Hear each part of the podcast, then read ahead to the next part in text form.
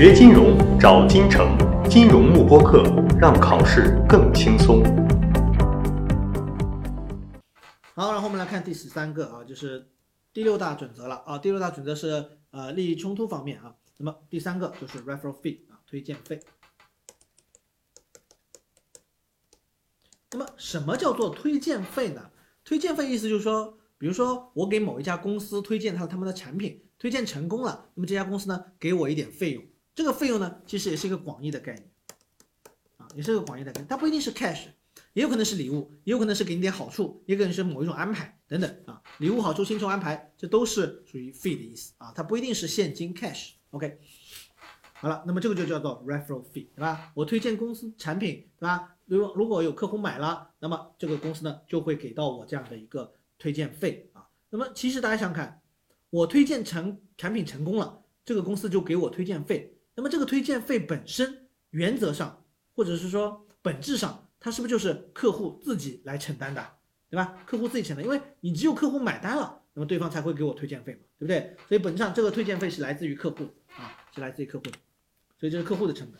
那么所以在这种情况下。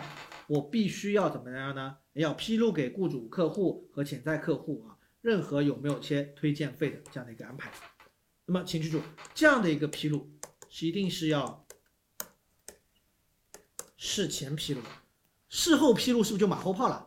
别人都已经买好了，然后你都拿到推荐费了，然后你跟人家说，哎，我是拿拿到了多少多少推荐费，拿到多少多少好处的，那是不是已经没有失去这样的一个作用了？所以一定是事前披露，所以这个比较好判断。在题目当中，它只要没有你判断出它是一个推荐费，然后它有没有事前披露，如果有事前披露的，没问题，这条细则就能就能够遵守啊。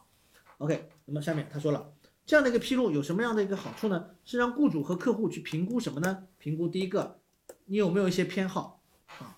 有没有一些偏好？更重要的是第二个，让客户去判断它的完这个 full cost，就是一个完整的成本到底是多少。因为刚才说了，这个推荐费本身也是来自于客户的啊，是客户自己掏的钱，所以总的成本让他明确。OK，那么下面一个要知道一下，就这个推荐费啊，我至少多少时间要披露一次呢？至少季度啊，这个频率希望大家能够掌握一下，好吧？这个频率知道一下啊，至少季度要这个进行一个披露啊，进行一个披露。好，所以这个是我们的推荐费啊，这个条款呢相对内容比较少，相对也比较简单啊。锁定金城教育，成就金融梦想。更多备考知识，请关注金融慕播课。